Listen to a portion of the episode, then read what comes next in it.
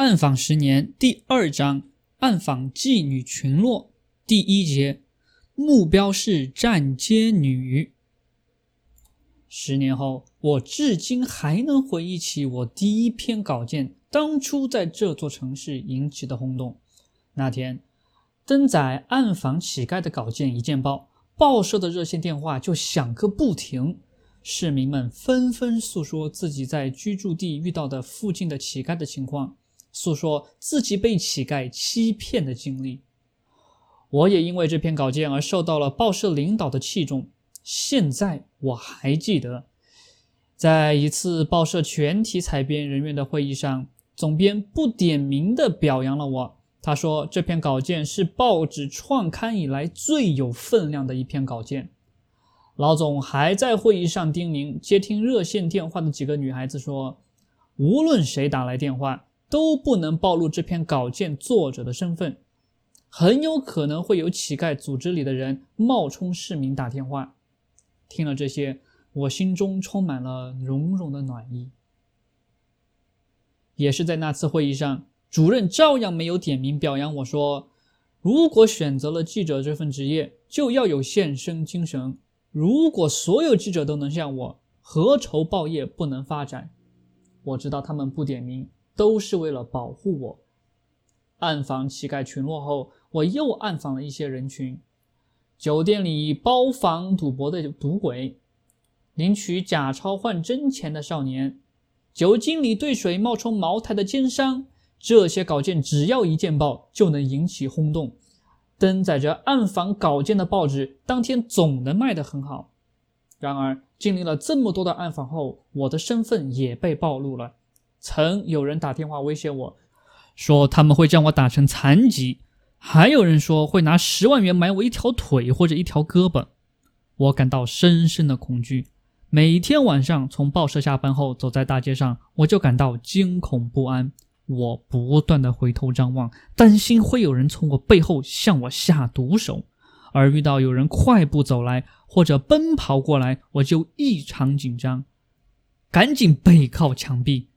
我担心那些是我曾经暗访过的人。是来向我报复的人，在很长时间里，我的背包里都装着一把菜刀，那是我在地摊上买到的。走路的时候，菜刀硬硬的碰撞在我的胯骨上，我才有一点点的安全感。还有很多次，我一个人走在回家的路上，右手放在包里，抓着刀柄，眼睛四处巡视，看着每一个人的神情，而等到没有人注意我的时候。我就快步奔进出租屋里。那时候，因为报社扩大经营，我们的宿舍做了办公室，我不得不在城中村中找了一间房屋居住。还是在那年，我又暗访了妓女群落。这次暗访源于一起刑事案件。不久前，省城发生了一起凶杀案，一名妓女在被嫖客残杀在出租屋里。从现场的种种迹象来判断是嫖客所为，然而要在偌大的城市里找到嫖客，却又如大海捞针。几乎在同一时间，很多城市里都发生了妓女被杀害的案件。为什么凶手都盯上了妓女？妓女真的像外界想象的那么有钱吗？他们的工作是不是充满了危险性？这些问题成为了人们关注的焦点。那时候。妓女还是很神秘的。为了了解妓女的生活现状，我开始打入了妓女群落。据说这种职业非常古老，自从有了人类，就有了这种职业。按照我十多年来多次对妓女的暗访，我觉得妓女可以分成这么几类：第一类是在经营类场所所在的酒店，环境优雅，收入丰厚。他们不会出台，只在酒店里做生意。第二类妓女在桑拿房里，环境较好，收入比第一类少很多，也不会出台。第三类在发廊里，环境较差，收入略少于第二类，一般不会出台。最后一类就是俗称的站街女，风险最大，收入最少，而凶手盯上的也是这类妓女。我暗访的对象也是只放在这第四类妓女身上。此前，我看过很多描写妓女的书籍，都把妓女写成生活被迫，有的甚至是大学生为了支付学费才来卖淫的。我经过多次暗访后发现，这些书籍都是扯淡，都是一些无聊文人坐在家中拍着屁股想出来的。还有的书籍把妓女写成古代小说中杜十娘和国外小说中的玛格丽特，什么看淡金钱，义字当先，为了爱情水深火热也敢闯，这更是扯淡。当代绝大多数妓女早就丧失了做人的标准，还谈什么忠义？妓女阅人无数，那颗心早就不会对某个男人动情，只会对钱动情。曾经沧海难为水，和无数男人有过肌肤之亲的妓女，怎么会对某一个男人动真情？将尊严和人格彻底摔在地上，碾为齑粉的人，你还希望他会有什么人的感情吗？因为他没有了尊严和人格，他就没有道德底线，他就什么事都干得出来。这是我多次暗访妓女后得到的感悟。近几年。很多城市的不法医院出现了处女膜修复技术，听说生意都很不错，而顾客绝大多数都是妓女。妓女修复了处女膜之后，又开始冒充纯洁无瑕的处女，害羞的谈恋爱，腼腆的结婚。妓女们都是表演高手，他们会欺骗很多青春期对爱情充满憧憬、向往的男子。可是，这样的婚姻以后会幸福吗？答案是不言而喻。在这座城市里，有一条街道，每当夜晚来临的时候，大街上就出现了这种无数袒胸露背的身影。他们或者长发披肩，妩媚动人；或者短发拂肩，风情万种。他们站在街边，站在叫卖炒糖栗子的灯影里，站在商店、饭店光线暗淡的台阶上，看到有男人过来，就问。帅哥玩玩吗？他们中的有的人一个晚上会有好几单生意，有的人夜夜都在空跑。他们可以跟着男人去很远的地方，去男人家中，或者就就近的小旅馆开房。他们又可以把男人带进自己租住的小房间里，或者是和别人合租的房间里。他们的背后，有的有黑恶势力在暗中支撑，有的也是自己单打独斗。他们的生活千篇一律，每天都在接触不同的男人。他们很快就忘记了男人的面容，却不会忘记男人送到手中的钞票。他们有的干这行已经很久了，眼光练得非常毒辣，一眼就能看出男人是否有钱，性格是否残暴。他们有的性格扭曲、暴躁易怒、破罐破摔，完全不能用常人的标准来理解他们。他们中还有的刚刚入行，胆小怕事，懦弱萎缩，男人不给钱也不敢吭一声。这条街道的妓女数以百计，她们都住在街道附近的城中村，还有出租屋里。这座城中村有一栋非常气派的楼房，共五层，房屋足有上百间，租客大多是妓女。为了暗访妓女生活状况，我也在这栋楼房里租了一间房屋。那栋楼房一到夜晚就成了妓院。尽管天气炎热，但家家房门紧闭，窗帘严实。从门缝、窗缝里传来丝丝缕缕女人或雄伟或细小的呻吟声。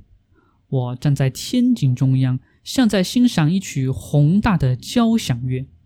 绵绵不断的声浪冲击着我的耳膜，折磨着我的忍耐力。很多时候，我会坐在门房的屋檐下。北方的房屋建筑有个规律，不管是院子里的华堂大厦，还是低矮茅屋，都喜欢在院子出口处盖个门房。我在屋檐下看到小姐们走进走出，一个个风姿绰约，摇曳生辉。他们的衣服短的不能再短，薄的不能再薄，走路的姿势也极尽夸张，浑身散发着一股妖气，这让我想起了《聊斋》。如果妓女走在大街上，你很容易就能分辨出来，为什么？就是因为她们身上有一股妖气，这股妖气只能感受出来，只能揣摩出来，只可意会而不可言传。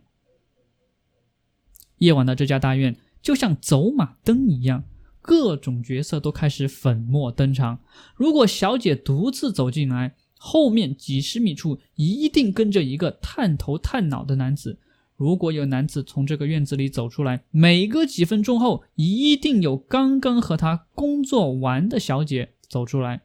这个男人就像上公共厕所一样，来也匆匆，去也匆匆，就这样风雨兼程。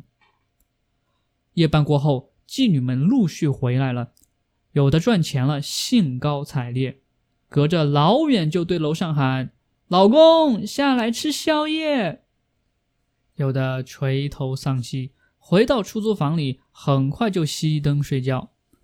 出租房里除了妓女，还有各种各样的人，有的是妓女的丈夫，有的是妓女临时并居的男友，有的是背后保护妓女的人。有的是依靠妓女生活的人。刚刚搬出这间出租屋的时候，有三个人给我留下了深刻的印象。一个是小兰，来自于这个省某山区偏远的一个村庄。我后来见过她的身份证，那个地方就在山中。想来她的家境应该不好。小兰长得不错，身材又细又高，大概在一百七十厘米左右，身上三突出，脸上有几颗小黑痣。脚上穿着很厚很厚的凉鞋，那时候很流行这种老西装的靴子一样的凉鞋。那个夏季，时髦的女孩子几乎一人一双这样的鞋子。小兰的眼睛很细长，眼角上翘，看起来好像总是在笑。有一天，小兰带进来一个瘸子，那个瘸子应该有三十多岁，穿着西装，没有扣纽扣，他一走动。西装的下摆就像翅膀一样在扇动，他一进门就将小兰扑倒在床上，小兰挣扎着，但都是徒劳无益。那天夜晚，小兰的窗户没有关，她可能是还没有来得及关窗户，就被瘸子压在了身下。隔着窗户，我看到瘸子揭开小兰的裙子，小兰发出了哭声。我当时一直在做思想斗争，我要不要冲过去？要不要报警？要不要救小兰？如果是别的纯洁的女孩子，如果不是妓女，我一定会冲过去。然而，那个房间里此刻交媾的是妓女和嫖客，我该不该管？直到现在，我还在想着那天我该不该管。几分钟后，那个男子起身了，系好了裤子，粗暴地对小兰说：“哭什么？”以后有我罩着你，就没人敢欺负你了。然后瘸子瘸着腿走了出去，没有给钱。小兰一直在哭，哭了十几分钟后，她擦干了眼泪，也出去继续接客。后来我知道了，那个瘸子是这个城中村的老街皮，他专做这种皮肉生意，有的时候也拉皮条。妓女们每做一单，不管是不是他拉的生意，他都要抽份子钱。他手下有好几个小妓女，第二个女子名叫小文，不知道是来自四川还是重庆。她说话的时候喜欢说“哥老子，哥老子”，一笑就有两个小酒窝。小文个子不高，眼睛很大，浑身就像吹胀的气球，每一处都圆滚滚的。小文不是一个人租房住，和他住在一起的还有一个男人。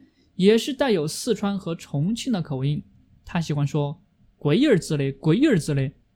这个小个子男人夏天总喜欢拉着一双拖鞋，然后穿着极大极大的短裤，短裤里足以塞进一头大肥猪。他经常光着上身，身上的条条肋骨像键盘一样凸起。这个男人没有工作，什么事都不干，他白天睡觉。夜晚吃完小文做的晚饭后，就挑着牙签出去打麻将了，而小文也去找男人了。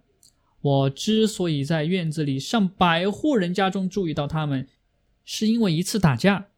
有一天黄昏，我听到院子里响起一个女人的哭声，声音异常尖利，还有什么东西抽打在身上的声音。我循声望去，就看到了那个小文和那个男人。很多人都出来了，但没有人去管，大家都兴高采烈地看着，希望会有更好看的事情发生。从别人的交谈中，我隐约明白了事情的原委。这个男人有可能是小文的老公，也有可能是男朋友。他每天夜晚去村子里的麻将馆赌钱，没有钱就向小文要。小文钱赚得很不容易，昨天晚上没有赚到钱，男人要不到钱就打小文。村子里的几家麻将馆昼夜不息，灯火通明，里面的常客除了小文丈夫这种老赌徒，再就是妓女们。赌徒们先用钱从麻将馆老板处买到筹码，然后才能打麻将。最后赢到筹码的赌徒就从老板那里领钱。这样做是为了躲避警察的抓赌。小文丈夫赌博水平极差，每次都被杀得大败而归，而且屡战屡败，屡败屡战，却乐此不疲。结果小文辛辛苦苦赚到的皮肉钱，都被丈夫送进了麻将馆。养肥了麻将馆的老板和那些赌徒。第三个女子名叫堂姐，我这是跟着别人叫的。堂姐大概三十多岁，长得不好看，大门牙、扁平脸，一脸苦相。真想不到，像这种容貌怎么能够做这份工作？但是堂姐自称自己服务态度好，啊，那些小姑娘不会做的，我都会做。我结婚好多年了，经验不是他们能比的。有一次，堂姐向我这样炫耀说：“堂姐说话不考虑，什么话都敢说。他说他发明了一种新的方法取悦嫖客。北方缺水，尤其在城中村，经常会停水。堂姐说她把牙膏涂在男人的那个东西上，吃起来就有牙膏味。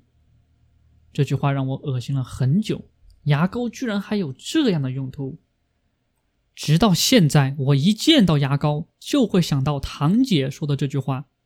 堂姐好像不是北方人，他说话是用舌根发音的。他衣服也穿得很普通，看到人家穿吊带装，他也在路边地摊上买了一件。结果穿上去后看不到美感，只看到块块肥肉占路，惨不忍睹。这些妓女中，堂姐很爽快，问她说什么，她就说什么，毫无顾忌。堂姐的房间里还有一个老头，老头足有七十岁，走路都微微颤颤的，浑身嘎巴响。以前我以为堂姐是老头的女儿。堂姐说：“这房子是老头租的，我在他这里住，不用付房租。有男人一来，老头就出去。”第一节。完。